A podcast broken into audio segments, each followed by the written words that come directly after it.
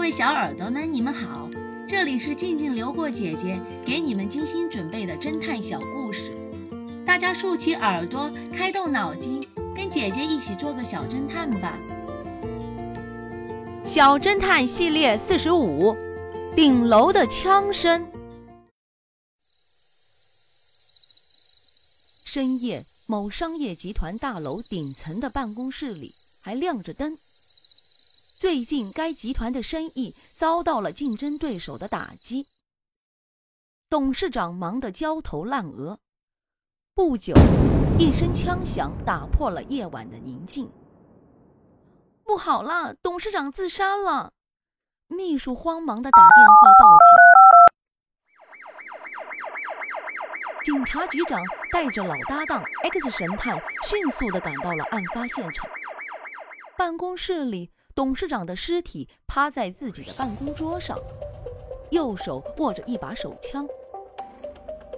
X 神探戴上手套，小心翼翼地抬起死者的右手，取下手枪，交给一旁的警员拿去检验。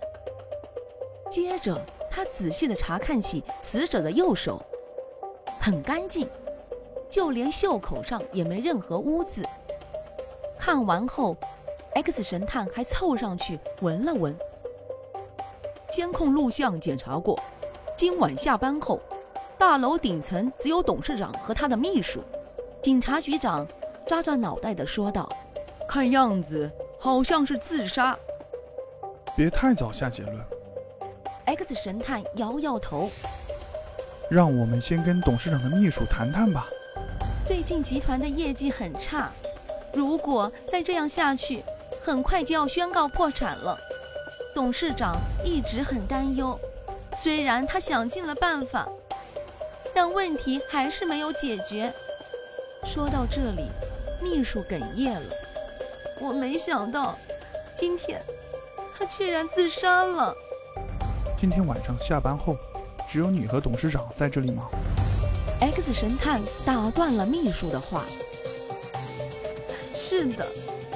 这幢大楼的安保工作十分严密，下班后只有一部电梯可以到达顶层，而且这部电梯里有监控录像，我想你们应该看过了。秘书抽泣地说：“如果是这样的话，我只能请你到警察局做一下调查了，因为董事长根本就不是自杀。”X 神探胸有成竹地对秘书说。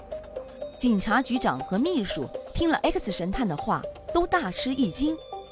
X 神探凭什么判断董事长不是自杀的呢？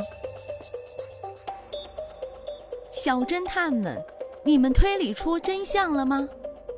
把你们的想法留在评论区，与其他的小朋友一起来讨论吧。姐姐会在下一集末尾告诉你们真相哦。记得订阅小侦探。这样就不会迷路了。缩写的名字，这个故事的真相是：记账员是背对着门的，只能写出倒过来的字，所以应该把记账员写的字母倒过来看，就是 N W，而不是 M N，因而确定了凶手就是 Niki。